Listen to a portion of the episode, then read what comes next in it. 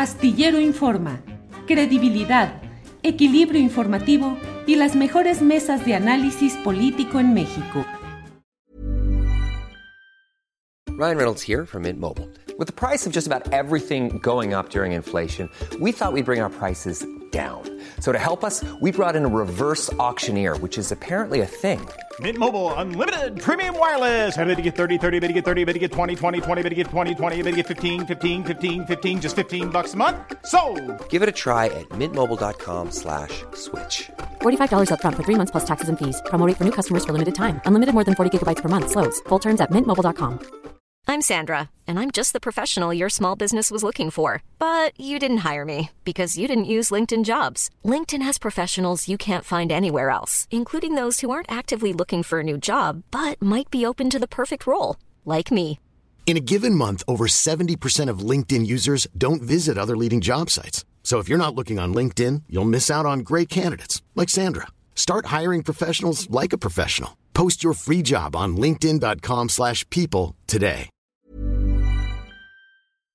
Astillero Informa, credibilidad, equilibrio informativo y las mejores mesas de análisis político en México.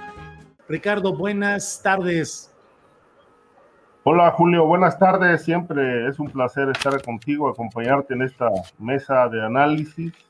Eh, también saludo aquí a mi compañero Víctor Ronquillo y seguramente Guadalupe ya estará por conectarse. Así es, así es. Muchas gracias. Víctor Ronquillo, como siempre, buenas tardes. Gusto en verte. Hola, hola Julio, gusto en verte a ti, gusto también en ver a, a, Ricardo Ravelo y bueno, pues obviamente que también un gusto compartir con el público que nos escucha estas ideas, estas reflexiones, estos datos y estas especulaciones que también se valen. Sí, ¿no? que también se vale. Por ahí veo, Andrés, que ya está la imagen de Guadalupe Correa, este, así es que saludo con el gusto de siempre a Guadalupe Correa. Guadalupe, buenas, buenas tardes, Guadalupe. Buenas tardes, Julio. Este, pues un gran saludo a Víctor Ronquillo y a Ricardo Ravelo, a mis colegas, y un gusto, como siempre, estar aquí con ustedes. Bien, pues muchas gracias. Algo sucede, Guadalupe, con la imagen, pero ahorita seguramente lo, lo, lo resuelven por aquí. Eh, por lo pronto, bueno, pues vamos a entrar, que hay muchos temas interesantes. Eh, muchos temas interesantes. Yo veo a Guadalupe, sí, integrada en, el, en la imagen, pero bueno, no está aún en, en, un segundito seguramente estará todo en orden. Ah, que se trabó tu cámara, Guadalupe, que si haces favor de colgar y de volver a conectarte porque tu imagen se congeló. Por favor, Perfecto. Guadalupe. Sí, gracias, que está congelada, que está trabada la cámara. Así sucede y así son las cosas que nos acontecen en este, en este mundo de la tecnología y lo que estamos realizando. Bueno, pues vamos a empezar. Víctor Ronquillo, vamos a... Hay muchos temas interesantes, el tiempo se nos va a ir de volada, así es que rápidamente te pregunto, Víctor Ronquillo, ¿ya está por ahí Guadalupe Correa? Guadalupe, ya estás. Buenas tardes. Buenas tardes. Muchas gracias, Julio. Aquí estamos. Muchas gracias. Al contrario. Al contrario, muchas gracias. Ya estamos por aquí. Bueno, eh, pues Víctor Ronquillo, creo que el tema, el tema está en el sur del país, con el Instituto Nacional de Migración, eh, con estas, ¿qué, ¿qué es ahí, Víctor? ¿Una política represiva del Estado mexicano o abusos individuales de ciertos personajes de migración o de la Guardia Nacional o de las Fuerzas Armadas en general? ¿Qué opinas, Víctor? Bueno, yo creo que son lamentablemente ambas cosas, Julio. Uh -huh. Y esta política por parte del Estado mexicano corresponde ni más ni menos que a la exigencia por parte del gobierno de Estados Unidos actual, ¿no? Lo cual es lamentable porque al final del camino lo que encontramos es una extrema violación de los derechos humanos y más allá de la voluntad política y del discurso político, no hay duda de que este gobierno es víctima de una extorsión, de una presión política muy fuerte, en, se amenaza con subir los aranceles, en fin, pero este gobierno no ha sido capaz de alzar la voz y decir lo que verdaderamente ocurre. Y con esto me refiero de manera concreta al propio López Obrador, que en la mañanera tendría que haberse pronunciado al respecto. Hoy en la mañana justamente le preguntaron cuál era la situación y él confesó que la estrategia era contener a los migrantes en Chiapas. Y, y bueno, yo soy enemigo de no llamar a las cosas por su nombre. Y obviamente este, este contener pues se refiere a esta idea también de la supuesta salvación de los migrantes. Se salvan migrantes para evitar que corran riesgos en el sur. Pues esto es lamentable y es una enorme falsedad porque lo que está generando esta política de contención bajo la perspectiva de eh, la seguridad es un mayor flujo de migrantes que se ven sujetos a una serie eh, extrema de eh, elementos que ponen en riesgo su vida. Por otra parte, decía que son dos cosas, porque no hay duda de que si hay en estos momentos una instancia, una agencia del gobierno mexicano que puede ser calificada como violadora, violadora de los derechos humanos, ese es el Instituto Nacional de Migración y corresponde a una estrategia, a una estrategia de desgaste que se lleva a cabo en la frontera. Hace un ratito yo hablé con los compañeros del Centro de Derechos Humanos, Fray Martías de Córdoba, de Córdoba allá en Tapachula, y ellos me, me confirmaban esto, ¿no? Esta es una estrategia, una estrategia de desgaste atroz, es tan, tan cruel y vale la pena. Yo yo no me gusta mucho usar adjetivos, pero mira, esa estrategia es tan vil que se les deja a los migrantes caminar unos cuantos kilómetros de cenas, tal vez un centenar de kilómetros, y luego después, ya cuando están cansados, agotados, se les, eh, se les detiene, se realizan las intervenciones que hemos eh, presenciado y, y bueno, es, el resultado es grave. También hay que señalar que desde hace, mira, eh, eh, yo acabo también de leer el libro de a la mitad del camino de López Obrador, como los colegas con los que conversaste, y es muy interesante cómo en una de las primeras comunicaciones que tiene López Obrador con Trump, se plantea esta intención de eh, buscar una alternativa distinta a la de la represión, distinta a la policíaca para enfrentar el problema, a la, represiva, más que a la policíaca, eh, para enfrentar el problema de la migración a través del desarrollo. Y es muy interesante que hoy haya señalado lo que, bueno, ya no sé hace cuánto tiempo, casi un año había, había señalado el propio López Obrador, pues como la posibilidad de llevar Sembrando el Futuro y sobre todo las becas para jóvenes a esta realidad de Honduras, de Guatemala y El Salvador y de hacerlo ya.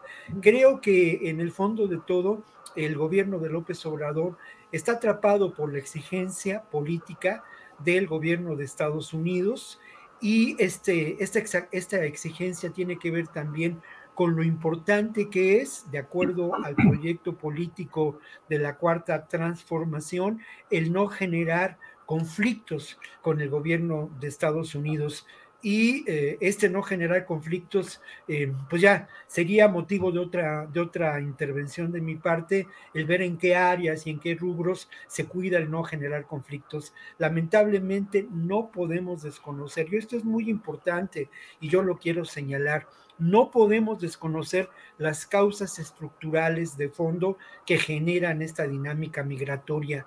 No podemos limitar de ningún modo eh, esta dinámica migratoria a los momentos y las coyunturas políticas. No podemos eh, pensar que se refiere a la mano negra de los intereses, que quién sabe cuáles sean. En el fondo de todo y tras de todo hay la necesidad de miles, de decenas de miles de personas que enfrentan situaciones estructurales de explotación, de miseria, de violencia, de violencia política en sus países. Lo mismo ocurre en Haití también.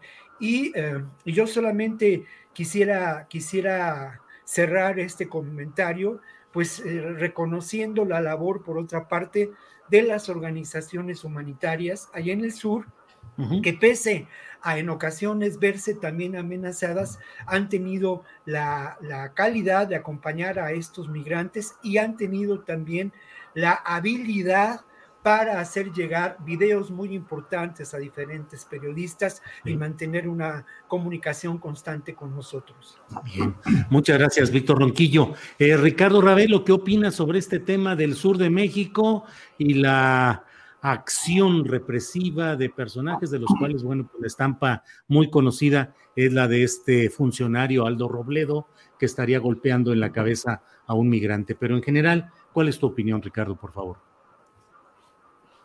Mira, Julio, yo observo eh, una gran contradicción en, en, la posición del gobierno mexicano. Eh, por un lado, eh, analizando el, asunto del crimen organizado, la posición del gobierno es no, uso, no usar la fuerza. Sin embargo, en, el, en, el, en, el, en la contención a los migrantes, observamos todo lo contrario el uso de la fuerza, incluso excesiva. O sea, esto que refieres del el agente Aldo Robledo, bueno, eh, en realidad esto, esto lo habíamos visto, eh, este salvajismo lo habíamos visto en Estados Unidos, de algunos elementos también de la, de la, de la eh, patrulla fronteriza, de elementos de la policía contra migrantes. ¿no? Este, este exceso de fuerza realmente este, nos deja muy mal imagen internacional este, pero también observo que el gobierno mexicano eh, tiene que obedecer las, las, la petición de, del gobierno de Estados Unidos. Y como bien dice Víctor, este, coincido, no vemos que levante la voz. Es decir, el, el, presidente López Obrador levanta la voz en casi todos los temas este, y se defiende y tiene una posición clara. En este, en este tema de la migración es sumiso, y, obviamente esto, esto se exhibe, se, se, observa eh, una posición sumisa que no lleva absolutamente a nada. Hoy eh, me, me, llamó la atención que, que da, hay una inconformidad del presidente con respecto a, a, este trabajo sucio que se está haciendo en la frontera sur para contener los migrantes. O sea, y dice, bueno, eh, lo que procede ahora es enviarle una carta al presidente Biden para que este, se analice la posibilidad de eh, llevar a cabo las inversiones, creo que es un tema que ya se había hablado, las inversiones en Centroamérica para detonar el empleo, para fortalecer eh, proyectos que permitan realmente que los migrantes se queden en sus lugares de origen y, y, y no tengan la necesidad de cruzar a México para llegar a Estados Unidos.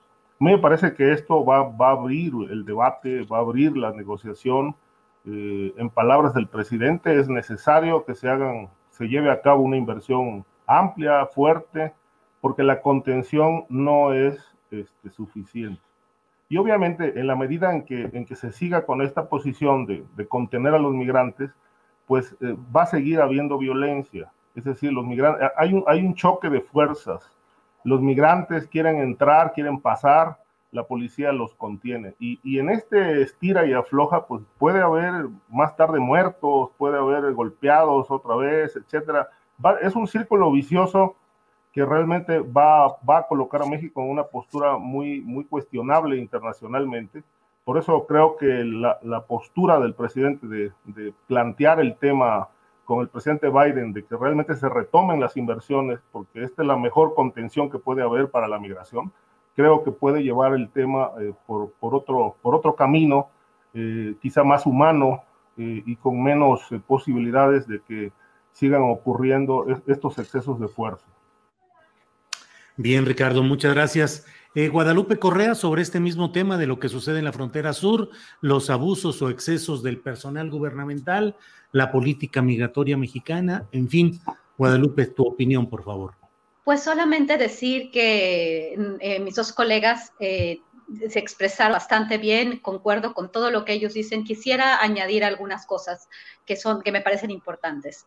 Esta política de contención migratoria que fue iniciada por los Estados Unidos en su propia frontera, esta extensión de su frontera sur a la frontera sur de México, esta presión que han puesto en el gobierno de México para que los migrantes de Centroamérica que no quieren estar en México, que quieren entrar a los Estados Unidos, por la gran responsabilidad también que ha tenido Estados Unidos, espe especialmente si recordamos eh, los, los tiempos de la Guerra Fría eh, el involucramiento, la intervención de los Estados Unidos en Centroamérica y además su política de repatriaciones durante eh, los periodos posteriores a, la, Guerra Fría, también, bueno, eh, esta responsabilidad no la han querido asumir. La militarización de la política de contención de los Estados Unidos se ha extendido a la parte sur de México y recordemos el año 2014. Enrique Peña Nieto que esta administración con el Plan Frontera Sur después de la crisis de los migrantes sin acompañamiento fue de alguna forma durante el periodo de Barack Obama, no estuvo, eh, bueno, esta colaboración de alguna manera para contener a los migrantes de manera desafortunada, este, que también derivó en muchísimos abusos por parte de las autoridades federales, estatales, el Instituto Nacional de Migración en particular y el gobierno de Chiapas, porque se, se operó muy de cerca el gobierno de Chiapas en ese entonces con la administración de Peña Nieto eh, para, para, contener a los migrantes en Frontera Sur, con el plan Frontera Sur, que no sabemos ni, cómo, cómo sucedió, pero aparentemente se recibe un apoyo importante por parte del gobierno de Estados Unidos simplemente para la contención migratoria. No creo que el gobierno de Estados Unidos vaya a apoyar con el dinero que se requiere para, la, para el desarrollo del, sur de México. Creo que el gobierno de López Obrador hace bien, como bien dijo Ricardo Ravelo, en, el sentido de que no contención migratoria, desarrollo, este tipo de planes, este tipo de programas llevan mucho tiempo. Estados Unidos no confía en desembolsar directamente a, Estados, a, México y a Centroamérica. Esto lo hemos visto. Sabemos cómo opera Washington, cómo, cómo piensa Washington con relación a los países del sur, a los países de América Latina. Desafortunadamente, el dinero que dan este, lo han dado como lo dio en Iniciativa Mérida, ellos controlando, ellos operando y al final este, la cuestión del desarrollo no ha importado. Se da eh, este, este, este, planteamiento, ya se ha dado en la época de Barack Obama en Centroamérica y realmente no se llegó a término en ninguno de estos este, proyectos porque no se tiene la confianza para, eh, a, los gobiernos del sur. Eh, vamos a ver qué sucede, pero desafortunadamente yo más bien veo que va a suceder algo muy parecido a Plan Frontera Sur, donde no hubo realmente ningún plan en escrito, pero sí hubo una colaboración entre el gobierno de México, el gobierno de Estados Unidos, el gobierno de Estados Unidos, que eh, se dio este dinero al, gobierno mexicano que era más dócil en ese momento, pero bueno, también como dijeron Ricardo y Víctor, México no ha podido eh, no ha tenido las agallas el gobierno mexicano y el gobierno de López Obrador en particular. Recordemos eh, lo que sucedió en 2019, la, la, visita de Marcelo Ebrard a los Estados Unidos y después de la amenaza de Donald Trump eh, para, para, establecer aranceles a todos los productos, a todas las exportaciones de México a los Estados Unidos, las importaciones de, de, que provenientes de México, como lo ve Estados Unidos, en realidad lo que sucedió fue lo que es el protocolo de protección migratoria. También tenemos que considerar la decisión de la Corte Suprema de los Estados Unidos con a la, a, la, continuación de los protocolos de protección migratoria. ¿Qué negoció Kamala Harris con el presidente Andrés Manuel López Obrador en su visita? continuar con esto? ¿Ya sabían que una cuestión así iba a suceder o realmente lo que sucedió fue que, que no sabían y todo esto es una cuestión en contra de, de los demócratas por parte de los republicanos? Vamos a ver, porque eh, aparentemente el gobierno demócrata de Joe Biden está muy eh, contrariado con la decisión de la Suprema Corte, pero está dispuesto a acatar la decisión de la Suprema Corte. Esto fue lo que dijeron y es muy importante saber qué México va a hacer. Va a aceptar, porque si México no acepta este, estos protocolos de, protección migratoria, pues en realidad no se puede implementar porque México no va a recibir a los migrantes. Tenemos que tener muy en cuenta esto y si el gobierno de Andrés Manuel López Obrador está dispuesto a continuar con la violación a derechos humanos para poder tener eh, contento a Estados Unidos en este tema migratorio, pues sería muy, muy, muy complejo, ¿no? Lo que ha sucedido desde el 2014, la administración de Peña Nieto, la administración de López Obrador, envío de la Guardia Nacional, envío de recursos este, este, provenientes de los, de los mexicanos para contener a los migrantes cuando realmente no, es, no sería la labor del, del, gobierno mexicano ni del país en general, pues sí, es, nos, nos pone en una situación muy complicada y vamos a ver si realmente Estados Unidos va a contribuir con los recursos para que se desarrolle la frontera sur o realmente los va, los va a condicionar, como se condicionaron estos recursos que nunca se ejercieron durante la administración de Barack Obama para América Central. Gracias, Guadalupe Correa Cabrera. La verdad es que um, muchos aspectos y muchos detalles. Agradezco como escucha eh, y moderador, pues toda la, la calidad de la información y el análisis que aportan los tres. Gracias. Víctor Ronquillo, pues vamos al tema obligado, las referencias al tema de la seguridad pública en el tercer informe del presidente López Obrador. ¿Qué te llamó la atención? ¿Qué te pareció positivo? ¿Qué negativo de lo que dijo ayer el presidente? Víctor Ronquillo. Bueno, primero lo que me llama la atención es cómo eh, en el discurso de López Obrador de ayer y en el libro de A la mitad del camino, el tema de la seguridad ocupa lo que podemos considerar pocos, eh, pocos párrafos, ¿no? Poco espacio realmente, dada la magnitud y la preocupación que este tema nos representa a todos nosotros, ¿no? Mira, creo que se ha dicho en muchas ocasiones que no existe una estrategia por parte del actual gobierno para enfrentar este problema grave de la inseguridad.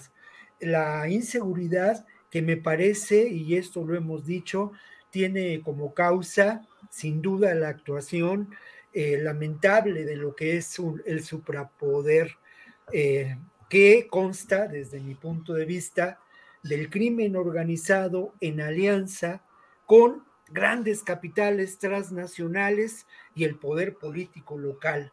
Al final de cuentas tenemos que mirar desde esta perspectiva a esta, a esta realidad.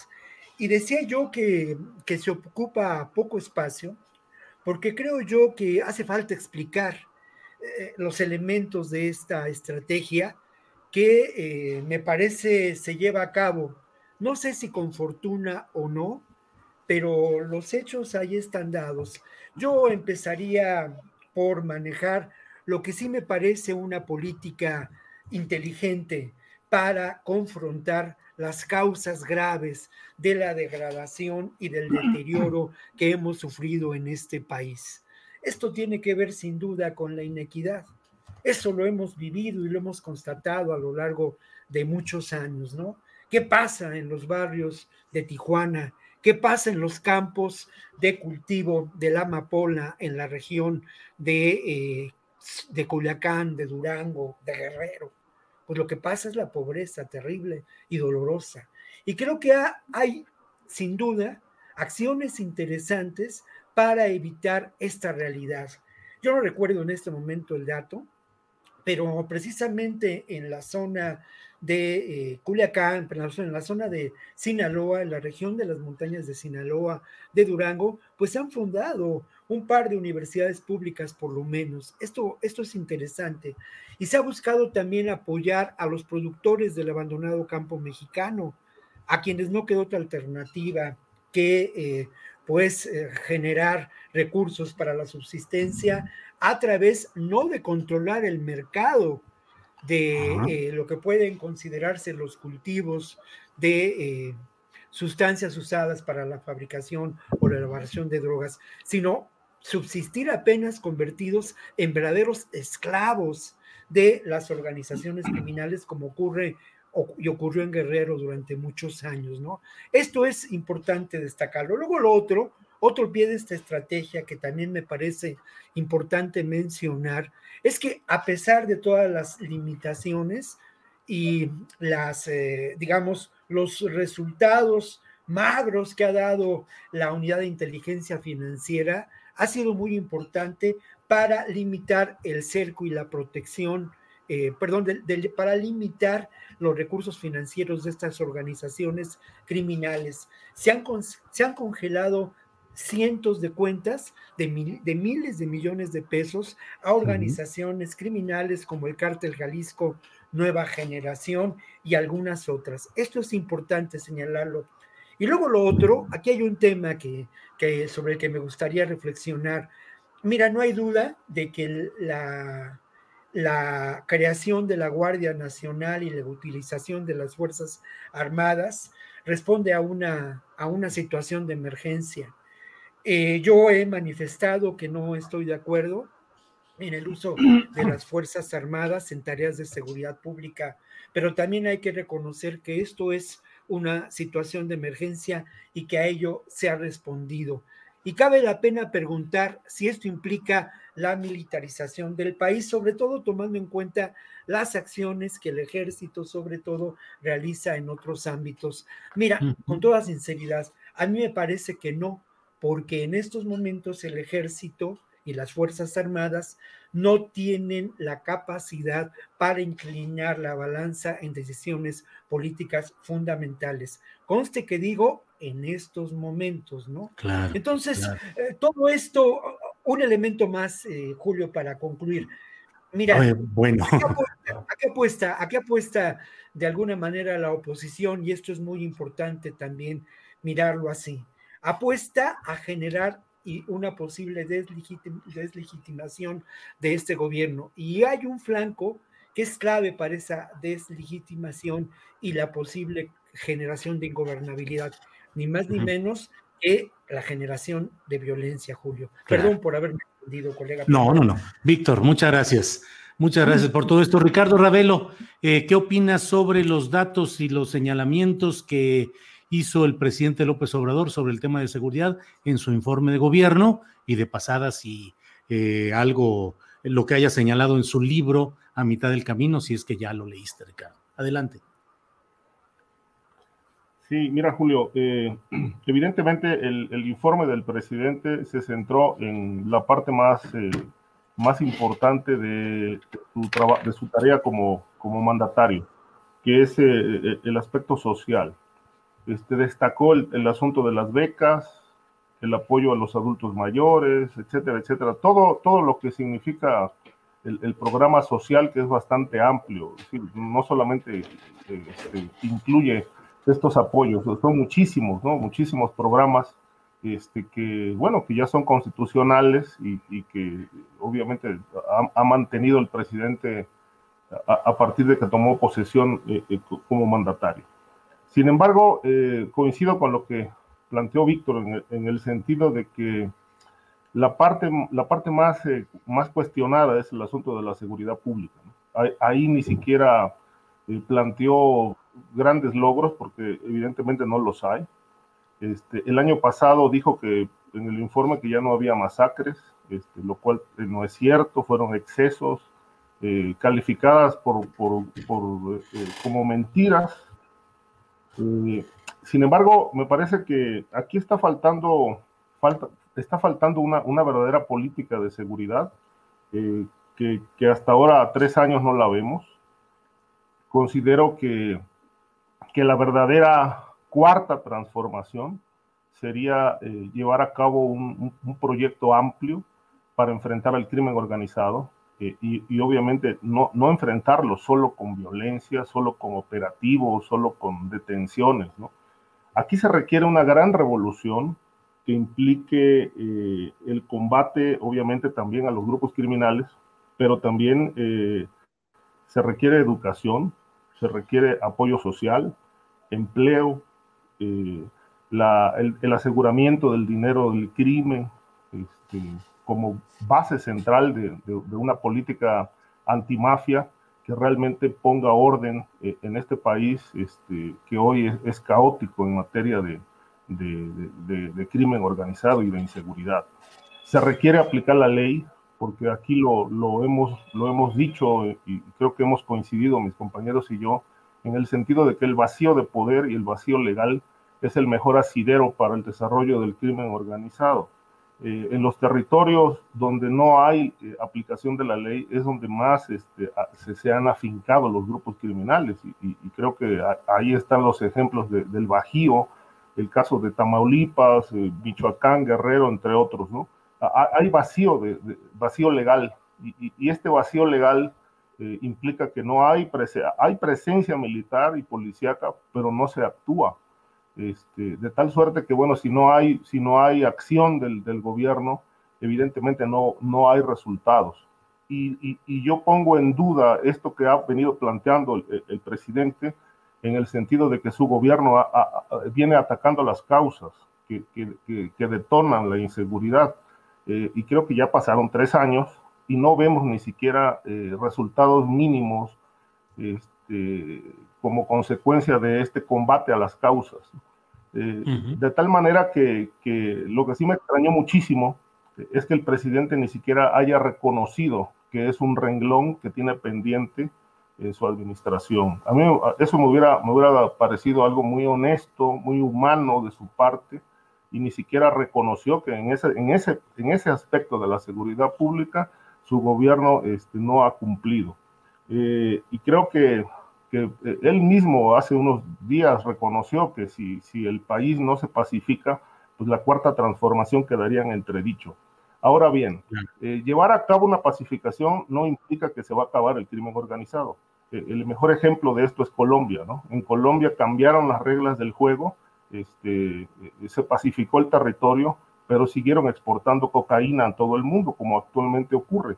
Entonces creo que falta muchísimo por hacer en ese renglón para llegar a, digamos, a transformar todo el país y que, por ejemplo, la, la delincuencia organizada puede llegar a comportarse como la europea o la de Estados Unidos, este, donde hay realmente grupos activos eh, dentro del crimen organizado, pero no generan violencia de alto impacto.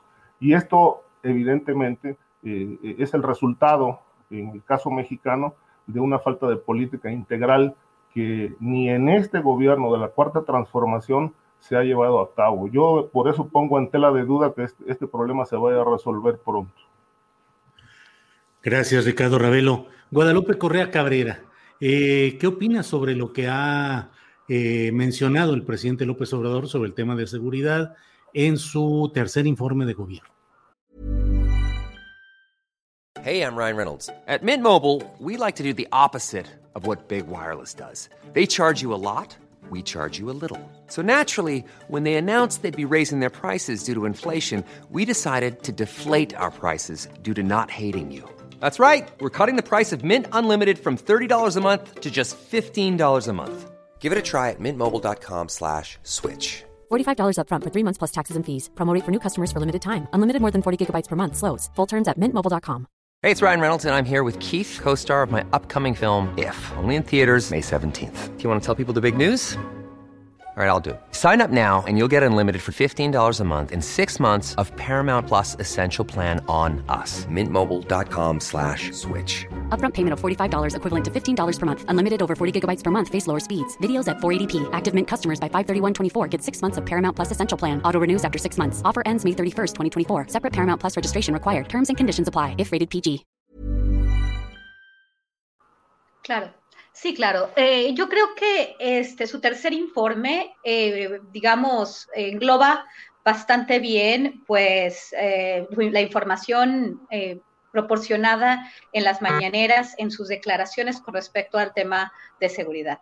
En realidad, lo que sucede o lo que hemos visto, y hemos sido muy críticos eh, sobre este tema, él lo ha reconocido, que si no se resuelve el tema de la seguridad, pues realmente esto va a ser muy complicado y bueno, no va a poder tener el legado que él quería, o el gobierno de la cuarta transformación no va a hacer, no, no, no se va a consolidar el proyecto. Esto es, este, creo que hemos sido bastante críticos al respecto. Sin embargo, creo que hay una, cuestión importantísima de las, este, de las declaraciones siempre del presidente de su análisis sobre la situación de seguridad en el país. Creo que hay, eh, él ha identificado bajo pues condiciones muy complicadas, pero él, él, él realmente ha podido entender que el problema de la seguridad tiene muchísimo que ver con eh, cuestiones también externas. O sea, él, él habla de, de, contribuir, de dinero a los jóvenes para darles empleo, mm, quiere dar abrazos y no quiere dar balazos. Esto es importante porque él reconoce que la violencia que se ha generado en los últimos años tiene que ver con la estrategia de seguridad misma. Sin embargo, yo creo que el diagnóstico de alguna forma no está necesariamente bien articulado, aunque él tiene mucha idea de cuáles son las bases de la violencia y realmente lo reconoce y trata de hacer algo para hacerlo sin decir, yo voy a, yo voy a continuar una guerra contra las drogas que no es de México, y que no es contra las drogas. Esto es muy importante y creo que él de muchas maneras ha dado esta, esta, ha dado, ha dado este, mensaje muy claro desde el periodo de transición, cuando él habla de una amnistía, cuando él habla de una amnistía en, Chilapa, en Guerrero, y entiende que esto no es una cuestión de drogas. Yo creo, y desafortunadamente eh, algunos analistas, algunos académicos, algunos estudiosos del tema de la seguridad en México se enfocan en el tema de las drogas. Esto no es una cuestión de drogas. Eh, tuve la oportunidad de viajar a Tamaulipas, de hacer investigación sobre los Zetas, de entender el paramilitarismo criminal y de entender que la violencia que se ha vivido en México. Tiene que ver con un paramilitarismo criminal de fuerzas que no conocemos bastante bien. No tiene que ver con el narcotráfico per se. Y desafortunadamente hay un entendimiento por alguna parte de la, de la opinión pública, de lo, del análisis este, de los analistas, que esto tiene que ver con las drogas. No necesariamente tiene que ver con las drogas. En realidad no tiene que ver con las drogas. Es un modelo, es una guerra, que es una guerra que, que se libra desde los Estados Unidos, desde la era de Richard Nixon y se declara una guerra contra las drogas, una guerra que va a ser eterna, que va a darle cabida al complejo militar, industrial, para seguir haciendo eh, armas para seguir confrontando hoy a un capo, mañana a otro capo. Esta, esta cuestión de la DEA, esta estrategia del Kingpin, de ir contra los, contra los capos, contra las cabezas, para luego generar otra cabeza, ir todos ahora, antes íbamos todos contra el Chapo, ahora contra el Marro, ahora contra, este, todos los, nuevos narcotraficantes que van surgiendo. Entonces, en realidad hay que entenderlo. Y creo que Andrés Manuel López Obrador lo entendió bastante bien, pero se topó con pared porque siguen los paramilitares criminales en este país. Y creo que ahí es donde hay que entender cómo, y, y ahí estoy muy de acuerdo con Ricardo en el sentido de que el gobierno mexicano debe de hacer algo, porque obviamente se tiene que hacer algo. ¿Y cómo? Con inteligencia, entender qué es lo que está sucediendo, hacer investigación criminal, porque sí hay estas bandas de paramilitares que están operando en distintas partes del país. ¿Quiénes son? No necesariamente estamos hablando de narcotraficantes. Estamos hablando, por ejemplo, el cártel Santa Rosa de Lima. Es bien interesante entender que en esta parte en, en, Guanajuato, en el Bajío, en esta región donde operan este otro tipo de organizaciones,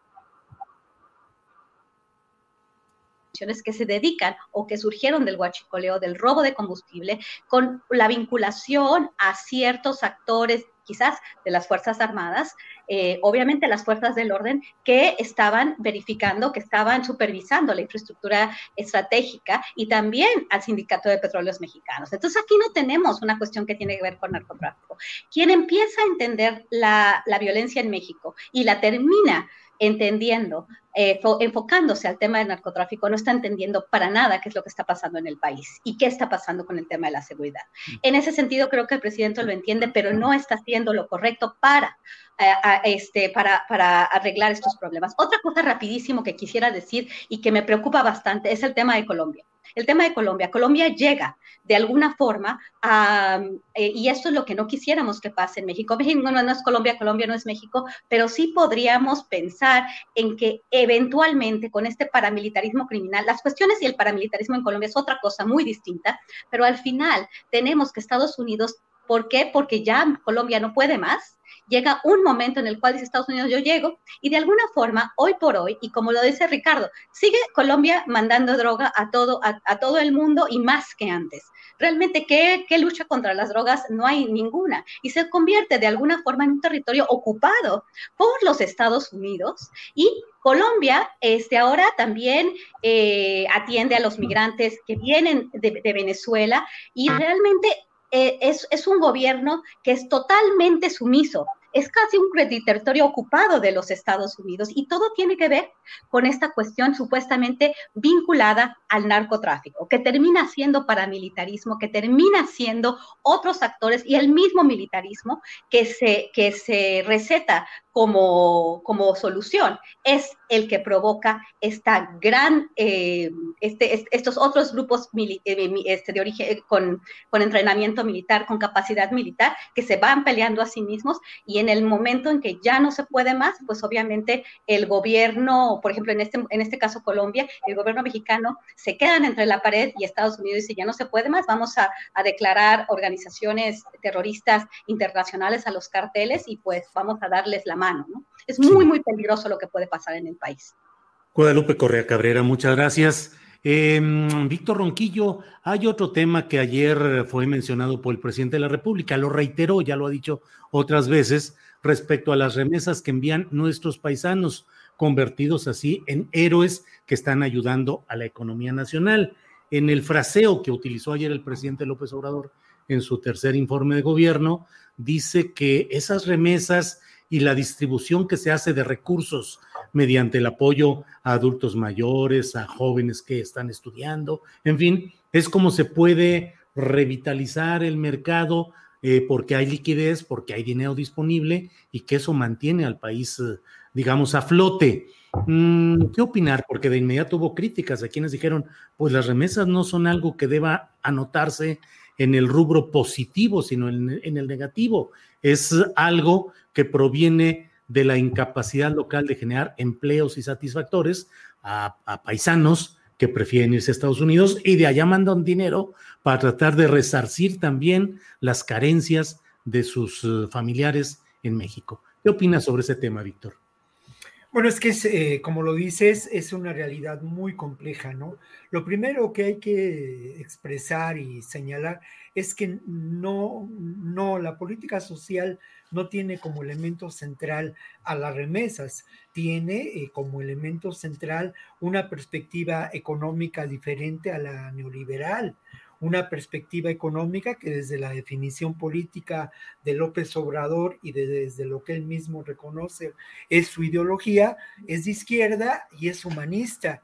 Eh, podemos estar de acuerdo o no de cómo se está implementando, podemos hablar quizá de clientelismo, pero no hay duda de que en estos momentos el impacto de esa política eh, social se da en un enorme porcentaje de hogares en México a través de diferentes programas. Los que yo destacaría pues son sin duda el programa emblema de eh, que atiende a los adultos mayores, pero hay otros programas, uno muy importante tiene que ver con las becas para jóvenes en condiciones difíciles para que puedan continuar estudiando. Otro más que es destacable es el de atención a las personas con discapacidad. Y están también estos programas que tienen que ver con Sembrando Vida y los programas que se mencionan muy poco, pero los programas de atención al abandono en que se encontraba el campo mexicano, ¿no? Eh, eh, a campesinos, a pescadores, esto, esto es importante. Claro, el asunto de la remesa resulta determinante y el propio López Obrador señala que son benditas las remesas, pero no hay duda de que esto es una trampa porque al final de cuentas, en este juego de la geopolítica, en un momento dado, el gobierno de Estados Unidos puede buscar la forma de cerrar la llave de esas remesas. ¿Cómo? Pues a partir de incrementar los impuestos para que estas remesas puedan llegar a la economía de México. Esa es una de las razones por las que el actual gobierno de México busca mantener una relación eh, cómo podemos considerar estable con Estados Unidos, por esa dependencia económica que también se expresa en una dependencia comercial y obviamente en una dependencia clara en lo establecido en el TEMEC. Eh, otro, en, en, ese sentido, también habría que señalar que lamentablemente en México eh, y también en Guatemala y Honduras, sobre todo en, y en El Salvador, las remesas no tienen una capacidad eh, para aprovecharse en términos de producción. En Guatemala ya existe la idea de construir proyectos productivos con esas remesas a partir de la organización de cooperativas. Esto podría ser muy interesante y podría también aliviar las limitaciones económicas a partir sin duda de la capacidad, el compromiso y la generación de, recursos por parte de los migrantes. Otro elemento que hay que destacar es que sin duda, ¿eh? cuando hablamos de migrantes eh, en Estados Unidos, no hablamos solamente de quienes lamentablemente ocupan el último escalón en esa realidad social de la migración. En Estados Unidos, existe eh, pues eh, verdaderas empresas muy fuertes promovidas, construidas, generadas por mexicanos. Hace algunos años publiqué yo con la Universidad de Zacatecas, con la Universidad Nacional Autónoma de México y con el, eh, la, no, no la universidad, bueno, el consulado de México en Estados Unidos, un libro muy interesante que habla del Mexican Dream y hablábamos de esa realidad, ¿no? Entonces, eh, es, es, realmente complejo, pero ¿qué haría falta? Aprovechar esas remesas para que se construyan proyectos productivos y no solamente vayan al consumo. De otra manera, estamos en lo inmediato. Bien, muchas gracias, Víctor Ronquillo. Eh, eh, sobre este tema, Ricardo Ravelo de las remesas, ¿cuál es tu opinión, por favor? Bueno, eh, en efecto, la crítica llovió contra el presidente justamente para por, por este digamos, engancharse eh, en el tema de las remesas y decir que, bueno, están apuntalando la economía. En efecto, sí, apuntalan la economía y muchísimo, pero no es un programa de gobierno, no es un logro de gobierno, es decir, no, no debió citarlo. Este, pero bueno, habría que también considerar que, que a veces el discurso del presidente lleva a este tipo de chanfle, ¿no? Sobre todo para cierta gente con determinado nivel cultural este, pues la gente no, quizá mucha gente del campo, este, eh, eh, eh, no, no, no tenga clara esta diferencia, ¿no? Pero bueno, para efecto de un cierto sector de la población desinformado, este, pues esto genera impacto, ¿no? O sea, ahí, pero bueno, en otros niveles se analiza esto y dice, bueno, no tiene nada que ver el, tema de las remesas en un, en un informe este, presidencial. Ahora bien, eh, sin embargo, la, la, importancia que tienen las remesas este, lo dicen sus propias cifras, ¿no? Aquí saqué algunas cosas. Por ejemplo, en 2020 eh, llegaron a México 40.600 millones de dólares de remesas y, dice la información que esto equivale a unos 875 mil millones de pesos que supera el presupuesto federal de México en, en, los, las secretarías de Educación, Salud, Trabajo y Previsión Social, Cultura y Bienestar. Entonces sí es muy importante, ¿no? Es muy importante la, la, la, cantidad de dinero que llega a México y que en efecto fortalece la economía, la endeble economía mexicana. Pero creo que, bueno, esto es resultado también de, de una migración que cruzó hacia Estados Unidos, una gente totalmente sin oportunidades en México. Este, recuerdo una frase de hace muchos años de Miguel Alemán cuando era gobernador de Veracruz, ¿no? Decía, no, es que los, los, las, gentes se van del Estado porque les gusta la aventura.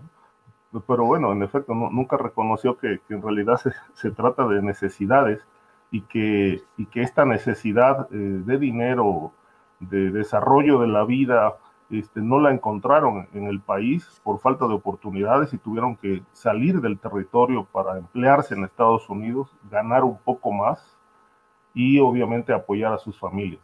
Pero eh, en efecto eh, sigue la migración, esto no, no, no se ha frenado y, y México obviamente eh, creo que tiene muchísimo que hacer todavía para poder este, detener este flujo migratorio a Estados Unidos con empleo, lo que hablábamos y lo que Guadalupe decía hace rato, ¿no? Con este apoyo financiero de Estados Unidos, que bueno, sigue sin llegar, este, pero que es muy, muy importante para apuntalar ciertos proyectos en la región y obviamente en México. Este, se está en una etapa de recuperación económica después del, del impacto de la pandemia y esto también, sin duda, que pues debió de, generar una oleada también de, migrantes hacia Estados Unidos o hacia otros lados para, para poder este, apuntalar la, la, vida, eh, obtener unas mayor, mayor oportunidades de, desarrollo y crecimiento. Eh, sin embargo, el, en el caso de México, creo que eh, se está haciendo poco en este renglón. Este, lo que sí se observa es que, bueno, hay una especie de conciencia desde el gobierno. Eh, de ahí surgen también los programas sociales, pero los programas sociales eh, están, son, son controvertidos eh, y polémicos, porque no resuelven la pobreza, la van administrando, es un paliativo este, para las familias, pero las propias familias dicen, bueno, este, es poco lo que nos dan, pero antes no nos daban absolutamente nada. En la, en la, época del PRI y del PAN como gobiernos, obviamente estos dineros, eh, había algunos programas sociales, pero había demasiados intermediarios que terminaban quedándose con los recursos. Ahora es distinto. Eh, se, ha, se, ha, cuestionado, tiene un lado positivo y un lado también cuestionable. Se ha dicho que muchísimo que todo esto forma parte de un proyecto clientelar y, y, electorero del presidente, este, y que pues eh, eh, eso explica, explica esta, digamos, esta otra controversia, el asunto de su popularidad, cómo ha crecido y se mantiene sobre el 60% frente a un país que, que, no termina de caminar. Entonces, hay, hay, nadie entiende por qué hay tanta popularidad en el presidente cuando realmente su gobierno ha, dejado de, de, de, tener resultados en muchos rubros. Pero creo que los programas sociales lo explican, este, hay aceptación, porque como, se dijo, como dicen los propios beneficiarios, beneficiarios de los programas, antes no nos daban nada, hoy nos dan algo, y es un paliativo, no resuelve la pobreza, pero sí este, eh, eh, es un beneficio que antes ni siquiera se les daba a la gente. Bien, Ricardo Ravelo. Gracias, Ricardo Ravelo. Y vamos con Guadalupe Correa, que ya no está la imagen, pero ¿nos escuchas, Guadalupe? Bueno, bueno, bueno, por ahí con Guadalupe Correa Cabrera. Bueno, son las 2 de la tarde con 53 minutos, así es que nos queda, ya estamos en la parte final del programa, de tal manera que a reserva de que llegue Guadalupe, que se reinstale en unos segunditos más, pues vamos avanzando y le guardamos su turno para cuando llegue eh, podamos eh, comentarlo. Así es que los invito a que eh, hablemos o aportemos de lo que luego solemos hacer en esta parte final del programa, que son lo que llamamos los postrecitos, o sea, lo que cada quien quiera comentar sobre el tema que desee Víctor Ronquillo, lo que tú quieras agregar, comentario, invitación, señalamiento, lo que tú desees, Víctor, por favor. Bueno, desde mi perspectiva, insisto, ¿eh? mi perspectiva, uno de los elementos centrales en lo que haría falta para que este gobierno acabe de construirse, acabe de, de consolidarse, tiene que ver con la alianza que tendría que establecer con sectores de la izquierda que no corresponden necesariamente a esta izquierda parlamentaria, eh, política, en el establishment, en el sistema mexicano, eh, esta izquierda que de alguna manera, pues me parece, ha tenido su actuación y gestión después de la reforma política con un momento estelar con la construcción de una candidatura con el ingeniero Cárdenas. Lamentablemente este gobierno no, no ha sabido reconocer lo que la otra izquierda podría aportar en la construcción de un país diferente, ¿no? Esa izquierda que se constituye en muchas organizaciones eh, sindicales, incluso de barrio, en organizaciones campesinas y en organizaciones también de las llamadas no gubernamentales y en un espacio muy importante que es también la academia, la academia progresista, la de que día, aquellos que día con día reflexionamos en torno a estos problemas con las herramientas que nos permite pues la, la inteligencia, ¿no? Y creo que allá hay una gran una, una gran pérdida de esfuerzos, de talentos, de recursos. Esa alianza, esa alianza hace falta a nivel del gobierno, digamos, federal, pero también, también en relación a los gobiernos del interior del país. ¿Cuánto participan las organizaciones defensoras de derechos humanos en la gestión del problema migratorio en estos momentos?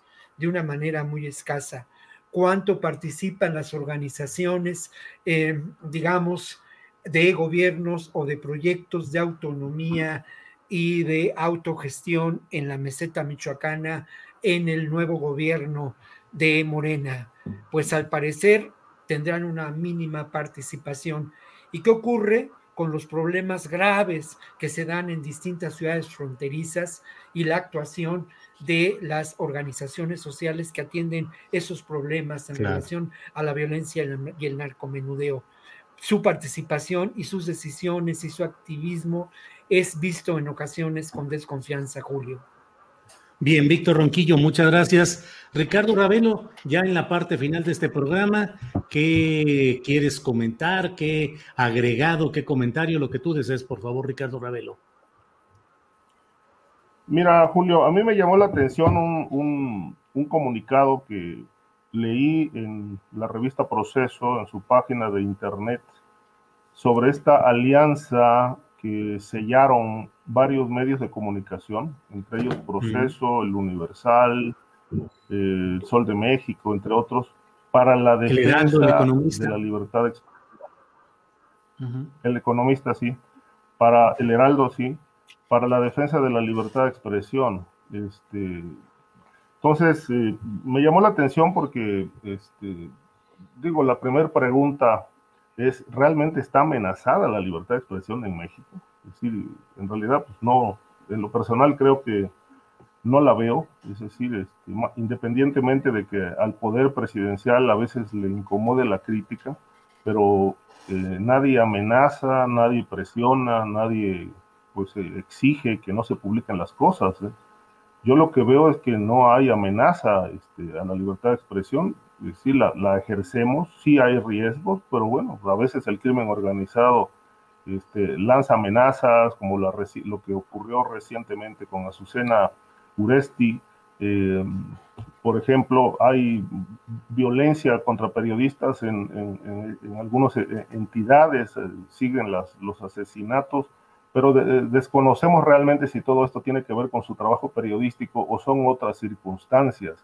Lamentablemente la, Fiscalía General de la República no ha concluido ninguna investigación salvo lo de Miroslava en, Chihuahua, este, pero los, el resto de los asesinatos de periodistas siguen impunes, siguen sin aclararse. El caso de Regina Martínez lo tiene ya la Fiscalía General de la República y no han concluido absolutamente nada. Sigue siendo el, el, robo, el, móvil, una, una, versión que, bueno, se ha cuestionado muchísimo porque, eh, por, por, desgracia, la Fiscalía de Veracruz y, la, y, y en su momento la Fiscalía General de la República eh, no, no indagaron sobre la línea, la línea periodística, que era central para por lo menos conocer más detalles de lo que pasó con ella. Entonces, en realidad, bueno, con independencia de eso, este, no veo yo riesgos en la libertad de expresión. Aquí tenemos un espacio, decimos lo que pensamos, incomode o no al poder, eh, y en general los medios de comunicación ejercen su libertad hasta donde quieren, de acuerdo con sus alcances, sus intereses, este, sus líneas editoriales, etcétera, etcétera. Pero si se quiere hacer periodismo, este, se hace, eh, se cuestiona, eh, se señalan aspectos de la corrupción, vínculos con el narcotráfico. Es decir, creo que hay un, hay un espacio bastante amplio para ejercer el periodismo en México, aún con todas estas cuestiones que he mencionado de la violencia pero este, por eso me llamó la atención eh, esta firma de esta unión de medios de comunicación eh, para la defensa de la libertad de expresión. Eh, en realidad no, no le veo yo en lo personal sentido a eso. Ricardo, muchas gracias y bueno, celebremos que ya está de nuevo con nosotros Guadalupe Correa. Guadalupe, ya sabemos que los eh, incidentes tecnológicos a todos nos traen fintos, pero bueno, lo bueno que es que ya estás aquí. Guadalupe, tu comentario final sobre lo que desees o en lo que estabas antes de que se cortara la transmisión, como tú desees, Guadalupe. Claro que sí. Bueno, hablando un poco de las, este, de las remesas, ¿no? Simplemente, pues es, un tema muy importante, muy complejo, este, y no creo que el presidente deba, eh, pues, celebrar, ¿no? Eh, la cuestión de las remesas. Quiero solamente eh, recordar tuve la oportunidad de viajar varias veces a El Salvador, donde es un país que vive gran parte de su economía de las remesas y es un país que sigue expulsando migrantes, es un país que no genera riqueza, que donde la desigualdad es impresionante, la pobreza, la miseria. Realmente yo creo que hay que celebrar el desarrollo, hay que celebrar el desarrollo a nivel interno, sí, este, pedir eh, ayuda, ¿no? De alguna forma lo que está haciendo Andrés Manuel, eh, esto un poco relacionado con la carta que va a enviar a Joe Biden, eh, la carta que envió a Donald Trump en su periodo de transición con relación a que necesita un gran, gran, plan Marshall para desarrollar el sur de México y ayudar en el desarrollo de Centroamérica pues son buenos deseos, pero también, eh, este, bueno, tenemos que hacer eh, uso de lo que tenemos y desafortunadamente las reservas son una gran eh, moneda de cambio para que México haga lo que tenga que hacer, ¿no? Y como lo dijo Víctor, creo que es muy importante todos estos programas en Guatemala de hacer este de con estas remesas hacer cuestiones más bien cooperativas, esto nunca funciona en realidad hay que, ser muy claros. Creo que la libertad de cómo se gasta ese dinero, ese dinero se, se gana con sudor y sangre en los Estados Unidos, se manda a las familias. Cuando el gobierno, cuando el Estado hace, hace uso de ese recurso, pues se queda con una parte y creo que esto es muy complicado. Entonces, la solución es complicado encontrarla, pero creo que la solución se encuentra en desarrollo de la economía mexicana por mexicanos, en particular, sin estar atados a ningún acuerdo sin estar atados a ninguna este, responsabilidad o a ningún agradecimiento a otro país. Creo que esto es muy, muy, muy importante. Bien, Guadalupe, pues muchas gracias. Gracias, son las 3 de la tarde con 3 minutos y bueno, estamos ya ahora sí en la parte final de esta mesa que mucho agradecemos quienes escuchamos las opiniones, los comentarios libres, críticos en los términos que se desean expresar aquí en este programa. Víctor Roquillo, muchas gracias y buenas tardes. Buenas tardes, Julio, y muchas gracias a ti. Y como siempre, pues un placer compartir con los colegas esta, esta charla o estas charlas. Y obviamente, pues agradecerle también, primero que a nadie, a la gente que se digna escucharnos y compartir con nosotros estas reflexiones. Ricardo Ravelo, gracias, Víctor. Muchas gracias. Ricardo Ravelo, buenas tardes y gracias por tu participación. Buenas Sí, Julio, buenas tardes. Este, también agradecer al auditorio que nos siguió. Eh, un saludo para Víctor y Guadalupe. Que tengan buen fin de semana. Gracias. Guadalupe Correa Cabrera, muchas gracias. Buenas tardes. Buenas tardes, siempre un gusto con, ustedes, Julio. Este, yo respeto muchísimo a mis colegas Víctor y Ricardo, eh, aprendo bastante y me parece una mesa muy, muy profesional muy interesante. Eh, siempre espero con mucho, con mucho gusto y agradecimiento eh, para que suceda el, el, jueves a las 2 de la tarde para poder estar con ustedes. Muchas gracias y que tengan una excelente semana. Igual, hasta luego. Gracias y espero vernos. Para que te enteres del próximo noticiero, suscríbete y dale follow en Apple, Spotify, Amazon Music, Google o donde sea que escuches podcast te invitamos a visitar nuestra página julioastillero.com. Para que te enteres del próximo noticiero, suscríbete y dale follow en Apple, Spotify, Amazon Music, Google o donde sea que escuches podcast. Te invitamos a visitar nuestra página julioastillero.com.